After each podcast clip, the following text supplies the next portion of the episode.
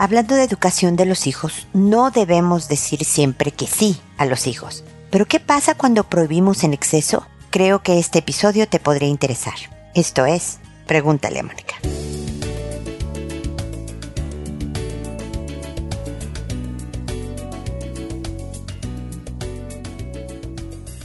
Bienvenidos amigos una vez más a Pregúntale a Mónica. Soy Mónica Bulnes de Lara. Como siempre, feliz de encontrarme con ustedes en este espacio en donde hoy se encuentra en México. Fíjense que mi papá cumple 85 y me vine desde Chile a estar con él por dos largas semanas. Como ven, de todas maneras estoy trabajando para convivir, platicar, ayudar a cuidarlo. Estoy feliz feliz. Bueno, desde luego, además comiendo cosas deliciosas y viendo a mis hermanas y no, no, no, no, no. Es pura felicidad mi venida a México. Y como, pues siendo una persona de 85 años, mi viejito toma largas siestas, lo cual me permite mantenerme trabajando a pesar de estar de viaje. Así que aquí estoy, el día de hoy, hablando de los papás que prohíben todo. Desde luego los hijos necesitan estructura. Necesitas decirles que no, lo necesitan y es bueno para ellos decirles que no. Y hay que aguantar, como parte de ser padre o madre de familia, el que les caigamos mal, porque no les dejamos hacer lo que ellos quieran. Desde los chiquitos que hasta se tiran una pataleta porque fue no, hasta los más grandes, adolescentes y demás, que no van a una fiesta o no pueden usar tu automóvil, etcétera, cuando no es adecuado y prudente pero hay estilos de crianza que son demasiado autoritarios, inflexibles. Todo es no, todo es estructurado, todo es una exigencia constante, ya sea el, desempeño escolar, ya sea la organización del cuarto de los hijos, ya sea el comportamiento en general. Los papás que prohíben todo, las mamás que prohíben todo, y que es difícil que un hijo se acerque a hablar con ella o con él para tratar de convencerlos de otra cosa, causan muchísimo resentimiento. Provocan a veces que los hijos sean mentirosos para poder decirle al papá o a la mamá lo que es, los padres quieren oír, pero yo haga lo que realmente quiero hacer.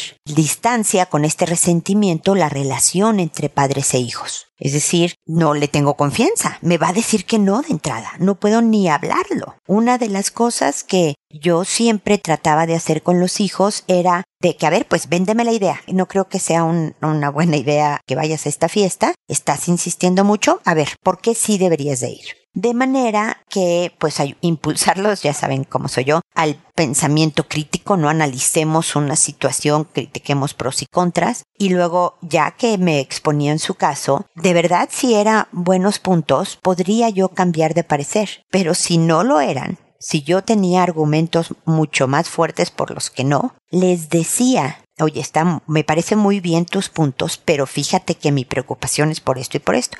Así que de todas maneras no vas. En ese momento se enojan y que qué mal, que cómo es posible, porque incluso si ven que tienes razón, no te la van a aceptar porque lo que quieren es ir a la fiesta. Si tú les dices, no, fíjate que tienes 14 años y ya me enteré que va a haber alcohol, que no va a haber ningún adulto presente que medio supervise la cosa, que va a ser en un rumbo que el día anterior hubo balacera, no sé, X y Z, cualquier cosa, te van a decir de todas maneras que tienen argumentos para justificar que sí vayan. O van a decir, no, pues sí, mi mamá sí tiene razón, pero de todas maneras no le voy a decir que la tiene porque quiero ir. Entonces hay que aguantar. Pero es importante tener pocas reglas, pero que sean claras y que no cambien porque si hoy sí te dejo y mañana no en las mismas circunstancias, causa también mucho descontrol entre los hijos. Y lo que necesitan, como les decía, es esta estructura clara, firme, sencilla, pero además modificable con el tiempo es decir, conforme el niño madure, vaya creciendo, su comportamiento vaya mejorando, que tú sepas que toma mejores decisiones, le vas dejando hacer cosas que crees que pueden manejar.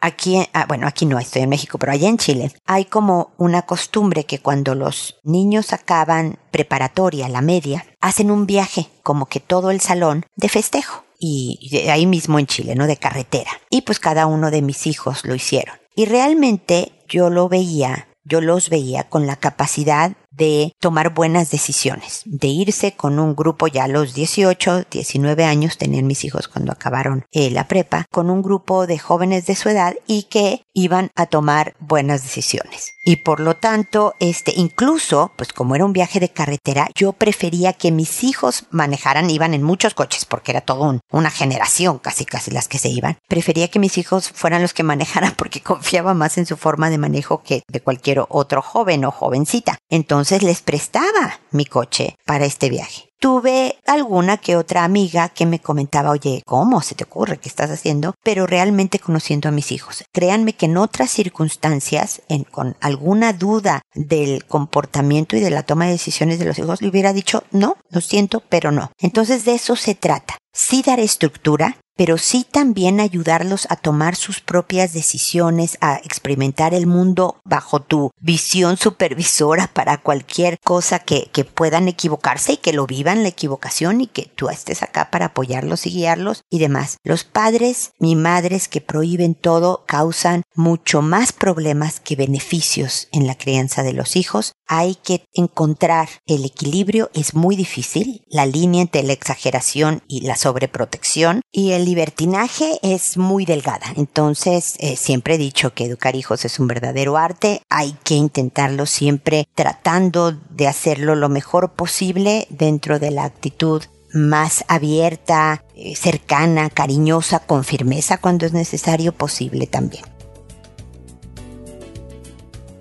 Pues bueno, ese es mi comentario inicial, espero que les sea útil. Eh, siempre los invito de todas maneras para apoyarnos en todo esto de, de, educar a los hijos y de la relación de la pareja y de el crecimiento personal a seguirme en redes sociales como Instagram y demás. También les pido si es posible cuando oigan este episodio y todos los demás que escuchen de Pregúntale a Mónica que pongan algún comentario en Spotify o la plataforma en la que escuchan los podcasts, ojalá positivo los, dejo, por supuesto, en, en, la libertad de poner lo que quieran, porque le sirve mucho a mi trabajo este apoyo comunitario de quien es mi auditorio. Entonces, muchas gracias por, por hacerlo si lo hacen. Y bueno, espero que la introducción les haya servido. Ahora me dispongo, como saben, a responder sus consultas, que lo hago por orden de llegada, que a todo mundo le cambio el nombre para que sea bien anónima la, la consulta, que además como es internacional, ve a saber de qué país me están escribiendo qué persona, que una vez que lo he hecho, le mando un correo, o sea, que, que he contestado y que el episodio se publica en la página. Le mando un episodio a la, un episodio no, un eh, correo a la persona que me escribió, que me consultó diciéndole el número del episodio, el nombre del episodio y el nombre que le inventé, que le puse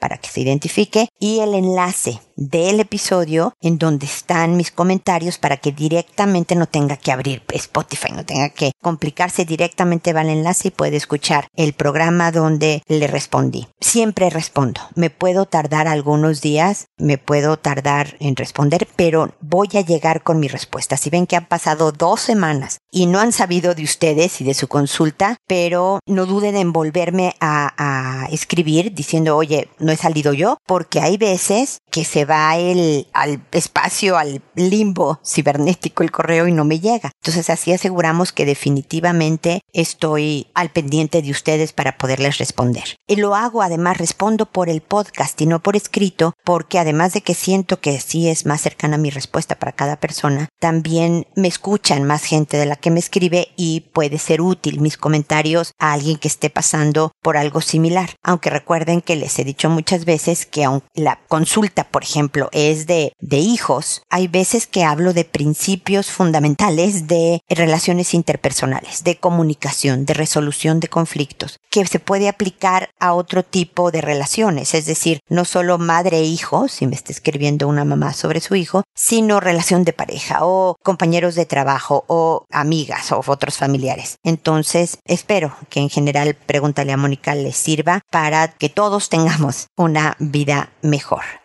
Muy bien, entonces sin más preámbulo empiezo hoy con Tita que me dice, hola Mónica, Quise escribirte porque me siento sumamente angustiada. Tengo un bebé de cuatro meses. Hace un mes entré a trabajar en horario completo de 9 a 6 de la tarde, cuando él tenía tres meses. Probablemente ese sea el problema, pero no sé qué hacer. Mientras yo trabajo, mi mamá y hermana lo cuidan. Su papá también trabaja y aunque estamos juntos, aún no vivimos juntos. El tema es que mi bebé no quiere estar conmigo. Me rechaza la mirada, los brazos, solo quiere que lo cargue para darle de comer. incluso cuando le doy de comer, voltea sus ojitos para no verme. Mi bebé con todos los demás se ríe, balbucea, incluso reconoce a los demás, pero no es así conmigo. Conmigo simplemente se voltea y evita el contacto. Me preocupa mucho porque se supone que esta es una etapa cuando los bebés quieren estar más con mamá, cuando buscan su calor. Tengo miedo de que esto continúe y así cuando mi pequeño sea más grande ya no pueda hacer mucho más para mejorar esta relación. Quisiera pedirte algún consejo o algo para que la relación con mi bebé sea más afectiva y fuerte. Quedo de ti, te lo agradeceré mucho. Gracias Tita por tus mensajes y tus saludos. Entiendo tu preocupación y todo. Y aquí sí te voy a dar un par de tips que espero que te sirvan. Porque los, los bebés son impresionantemente perceptivos. Son un termostato del ambiente que lo rodea. Entonces, si cuando tú estás con él y lo tienes en tus brazos a este pequeñito, ves que él voltea para otro lado, que no te presta mucha atención y tú con toda razón, justamente, te angustias porque no hay conexión en este momento con este pequeñito, él percibe de alguna manera tu angustia y son emociones y sensaciones que pueden favorecer que se siga volteando para otros lados. Me explicó que siga diciendo no, aquí no hay como tranquilidad y demás. Entonces es bien importante, Tita, que tú seas una muy buena actriz. Y de hecho, el fingir calma y sonrisas y paciencia cuando tu bebé se voltee para otro lado y así, fingiéndolo, porque tú por dentro estás, qué horror, ¿qué vas a pasar con este niño? Bla, bla, bla, te va a ayudar también a tranquilizarte. Porque es lógico que si estás trabajando todo el día y otras personas lo cuiden, él se sienta más familiarizado con estas personas, tu mamá y tu hermana. Él está haciendo lo normal, pero pues tú también necesitas trabajar. Entonces tenemos que promover que cuando tú llegas, tú seas el centro de esa vida de este pequeño. Entonces mi sugerencia es que cuando estés con tu hijo, no estén por alrededor, a lo mejor estoy complicando la vida de todos, no estén cerca tu mamá y tu hermana. De manera que el bebé no le quede otra más que recurrir a ti. De todas formas, a lo mejor al principio va a voltear para otro lado y así, pero poco a poco esto va a ser lo que sucede y lo que le sea familiar. Obviamente que si tú estás en un cuarto con tu bebé porque no estás conectando y entra tu hermana, si alteradamente es un salte, salte, habíamos hablado que tú no ibas a estar aquí cuando yo estuviera con mi hijo, vuelve a alterar el ambiente. Todo debe de ser con amabilidad. Hay una película muy vieja, muy chistosa, que era como tres hombres y un bebé, ¿no? Y entonces un día uno de estos hombres que cuidaban este bebé, es una larga historia, le está leyendo la reseña de una pelea de box al bebé. Y era una reseña que hablaban de sangre y golpes que deformaban la cara y una cosa horrible, pero el hombre se la leía en un tono que parecía que era un cuento infantil que le desfiguró la cara con el puñetazo y salió volando un diente junto con mucha sangre. Y entonces,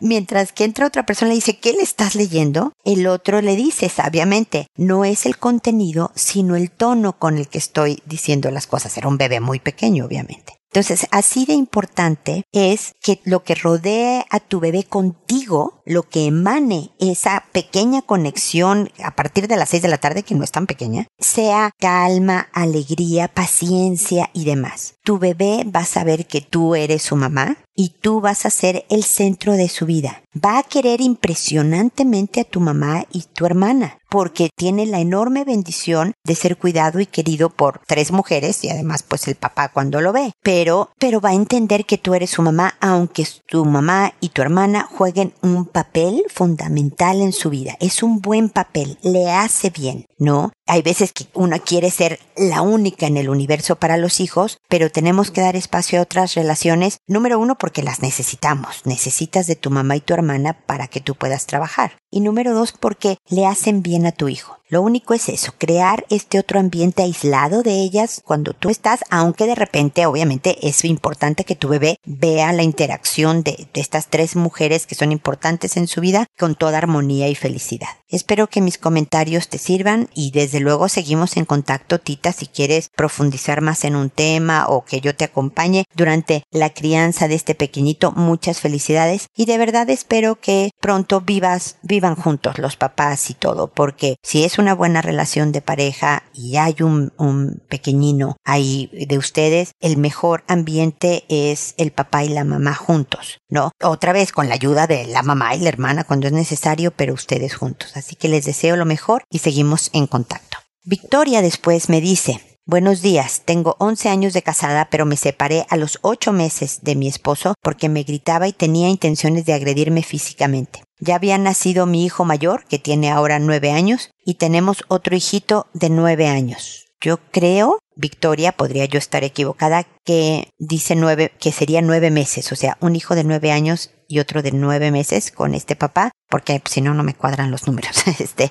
Hace tres años, continuó, volví con él. En los primeros meses me trataba bien, pero luego empezó a decirme gorda, que estaba fea y me empecé a sentir muy mal, además de mandarme a trabajar para ayudarlo con los gastos. Al segundo año me empezó a empujar, darme apretones y me partió la cabeza, según él sin culpa. Me separé nuevamente cinco meses. Volvió y ya no soy la misma. Ya no me afectan sus palabras. Ya no me dejo. Pero ahora cuando se molesta quiere romper las cosas que hemos comprado y me dice que me vaya a donde mi mamá. Mi sueldo lo dejo en gastos de la casa, todo. Y eso ya me está molestando porque siento que está conmigo porque lo ayudo y él me da todo el sueldo pero no hace nada para ganar más y quiere que yo haga otra cosa aparte de mi trabajo. No sé qué hacer. Quiero ser feliz, sentirme amada y valorada. Él se hace medio cariñoso pero no le sale de manera natural y cuando me enfermo no me apoya. Un consejo por favor, no me siento bien a su lado, siento que pierdo mi tiempo. Hola Victoria, mira, has tenido una larga historia con este esposo tuyo. Se ve definitivamente que tiene problemas de manejo de ira. Le voy a dar el crédito que al parecer ha mejorado en que pues no te está agrediendo físicamente, pero sigue rompiendo cosas y agrediendo verbalmente y demás. Entonces eso definitivamente te pone en riesgo a ti, pero también a tus hijos el ver este patrón, esta manera de relacionarse entre sus papás, que no es sana lamentablemente. O sea, yo sé, yo soy pro familia, Victoria. Yo de verdad trabajo intensamente para que las parejas se queden juntas, porque quien quiere compañía y ya tienes a una buena persona a tu lado, pero con malas rachas y a veces te cae gorda, o sea, lo normal de un matrimonio hay que luchar intensamente para no desechar algo que tiene todo el potencial de ser bueno. Pero uno de mis, de mis criterios para considerar no seguir juntos es la agresividad.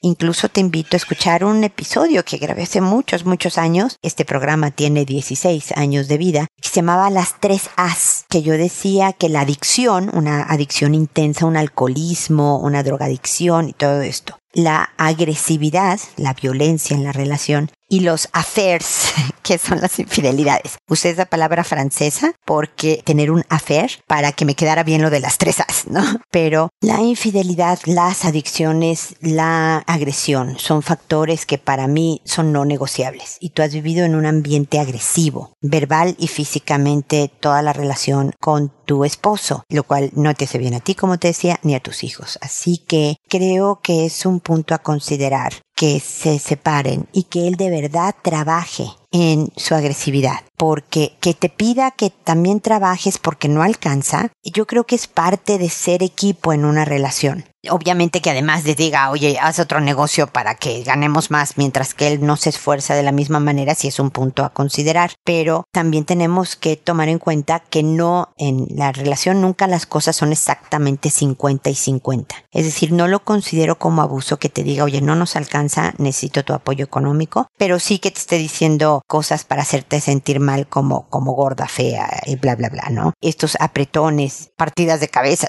romper cosas que han comprado, todo esto es un ambiente agresivo que no es sano. Entonces, es tu decisión. Yo no puedo decirte, por favor, empaca y vete. Es tu decisión, pero te digo que el vivir en este ambiente va a provocar muchísimos problemas de salud mental, salud emocional en ti y en tus hijos hasta que tu esposo no, no se trate sobre este tema no esté en un tratamiento psicoterapéutico para manejar este tema. Así que, qué suerte, mi querida Victoria, cuídate. Es bien importante que puedas salir adelante con una vida feliz, como bien dices, ¿no? Así que bueno, espero que sigamos en contacto, me cuentas cómo te va.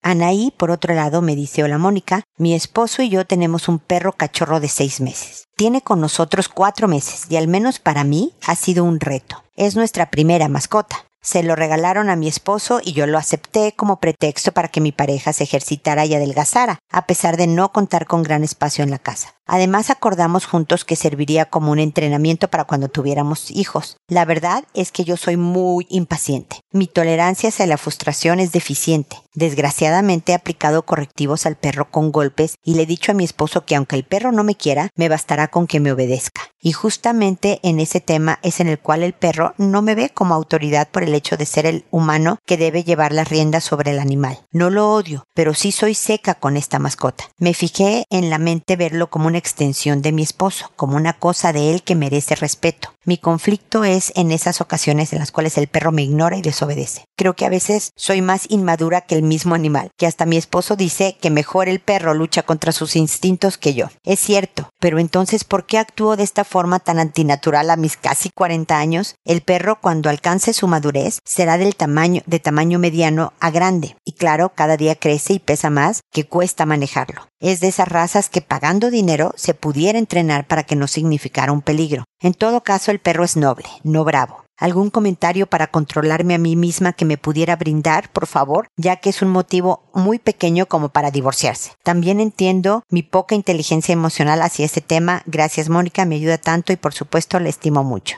Anaí, muchísimas gracias. Qué lindas tus palabras y te entiendo perfectamente. Yo, yo soy perrera. Creo que ya lo han oído aquí en mi programa. Yo tengo dos perritos. Ya hemos tenido antes, se nos han muerto por enfermedades y bla, bla, bla, pero tengo, hemos tenido cinco perros en total, ahorita siempre dos máximo, en un departamento, como dices tú, que no hay mucho espacio. Lo que te puedo garantizar es que los cachorros son insoportables. Ahorita tenemos a Chela que como tú tiene seis meses y se porta fatal, rompe mis plantas y demás y ya, pero ya va aprendiendo. Ya la veo un poquito más controlada que hace 15 días, me explico, es gradual. Y luego se calman. Sobre todo si va a ser más bien grande, entre más grande, de verdad Anaí, más tranquilos se ponen. Hay razas que tienen mucha energía yo tengo perros adoptados y, y, entonces son mezclas de razas. Pero Maya, la perrita mayor que ahorita tiene un año nueve meses, tiene una cantidad de energía impresionante. Cuando era cachorra, destrozó mil cosas en mi casa porque sobre todo cuando nos íbamos a ser un perro de pandemia que nos vio por lo menos cuatro meses a cuatro personas 24 horas 7, cuando empezamos a salir ella le daba una ansiedad tremenda quedarse con la compañía de otro perro, estaba Calicia en aquel entonces, no se quedaba sola, pero le daba mucha ansiedad y destrozaba cosas. Y ahora, comparada con Chela, que ahorita está mal portada, Chela no tiene esa cantidad de energía, pero Maya se ve tranquila. Entonces, a lo que me refiero, mi querida Anaí, es que hay luz al final del túnel hay que darle oportunidad a tu perrito, o hay que apreciarle más bien a tu perrito la oportunidad que te da de de verdad trabajar, como dices, en la inteligencia emocional. Uno debería de tener perro porque le gustan los perros, para que no haya la posibilidad de maltrato, como nos cuentas tú que ha pasado contigo y el perrito. No para que yo camine más, para hacer ejercicio o para practicar tener hijos, sino porque me gusta el animal y me gusta la compañía de estos animales, ¿no? Que además nos ayuda a crecer de muchas maneras el tenerlos. De verdad, sí, ahí. Entonces, el perrito primero no te obedece porque es cachorro. Y bienvenido también, como dices tú, a la entrenada con los hijos. Tus cachorritos hijos van a hacer cosas que no deben de hacer y demás. Y luego no te obedece también porque tu relación con él es más bien agresiva. Si eres constante en el no, esto no, y lo quitas de ahí, lo distraes, que es lo que también tienes que hacer con los hijos, ¿no? Más que gritarles cómo es posible que estés. Mi hijo comía crayolas cuando era chiquito, uno de mis hijos. Entonces, en vez de era, a ver, no, esto no te hace bien y lo distraes con otra cosa que lo entretenga, es la manera de ir haciendo una buena relación cercana y demás y de que el perrito también va a ir aprendiendo cosas. Entonces, no te puedo decir demasiado más que tengas la espera de el año. En el año, de verdad, un día sin darte cuenta vas a empezar a decir, ah, mira, oye, está más tranquila la cosa, ¿no? Duerme más horas del día, por ejemplo, entonces estamos tranquilos y demás. Te recomiendo más que contratar a alguien, ve videos. Hay muchos videos en YouTube, en Netflix hay un par de, de documentales, o no sé cómo se llamen, docuseries de este de entrenamiento de perros que dan muy buenas ideas y ve aplicándolas. ¿No? Entonces, yo creo que vas a estar mejor. Por favor, vuélveme a escribir y cuéntame cómo vas aunque te digo que no es la mejor razón para haber adquirido un perrito, creo que va a ser un buen entrenamiento para ti como persona en cuanto a aprender a ser creativa en la manera de lograr lo que quieres sin gritos y sombrerazos, como decimos en México, porque eso también lo vas a aplicar con los hijos. Yo creo que tú vas a ser más tolerante, más paciente, más empática y comprensiva de las diferentes etapas de las personas gracias a tu perrito la próxima vez que me escribas dime el nombre del perrito, que también se lo puedo cambiar.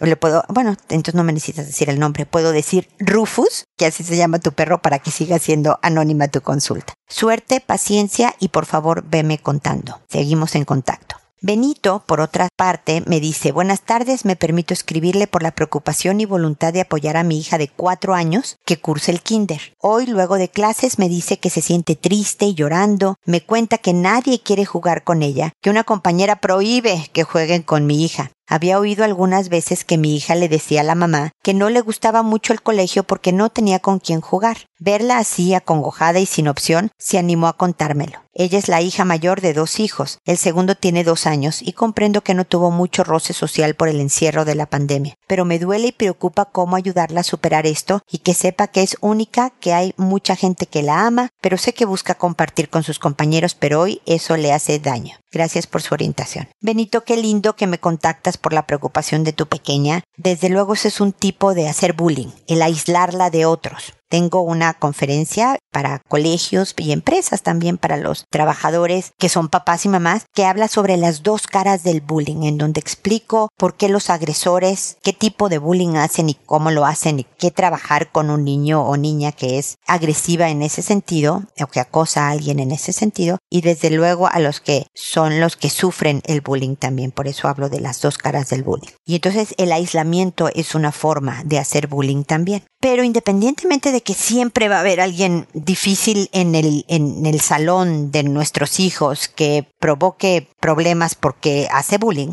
pues tu hijita necesita salir adelante. Entonces te voy a dar unas sugerencias. Invita a la niñita con la que le gusta jugar es decir, que haga una relación extra académica fuera de la escuela, que poco a poco, o un grupo de niñitas, ¿no? Que a lo mejor inviten a los papás y mamás y se haga una, una comidita familiar con los papás de estas niñas y sus niñitas, o solo a las niñitas. Tu hijita puede invitar a dos amigas a jugar una tarde, les organizan, no sé, les hacen palomitas, cabritas le dicen en Chile, y ponen una película en la tele, y además juegan y colorean, y, eh, y entonces como hace lazos fuera de la escuela, es más fácil que dentro de la escuela las otras niñitas también se unan. Porque normalmente la que hace bullying no le hace solo a ella, se la hace a todo el que lo deja. Por otro lado, es importante fortalecer el carácter de tu hija, es decir, no es, en Chile le dicen carácter fuerte a una niña que es contestona, que es grosera y demás. No, yo me refiero a que ella se sienta, como dices tú, única,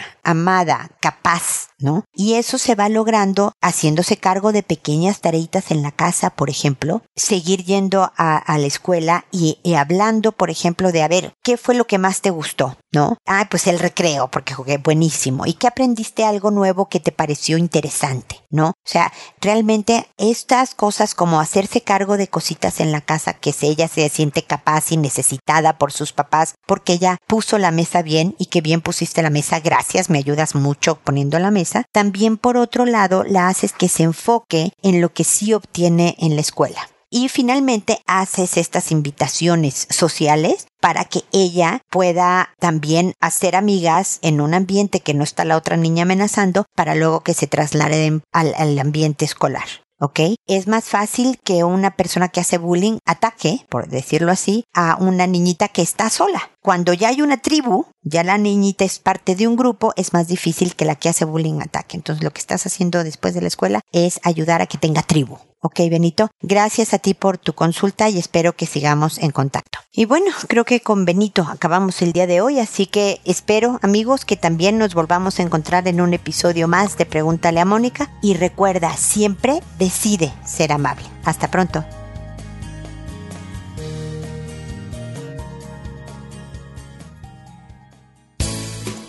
¿Problemas en tus relaciones?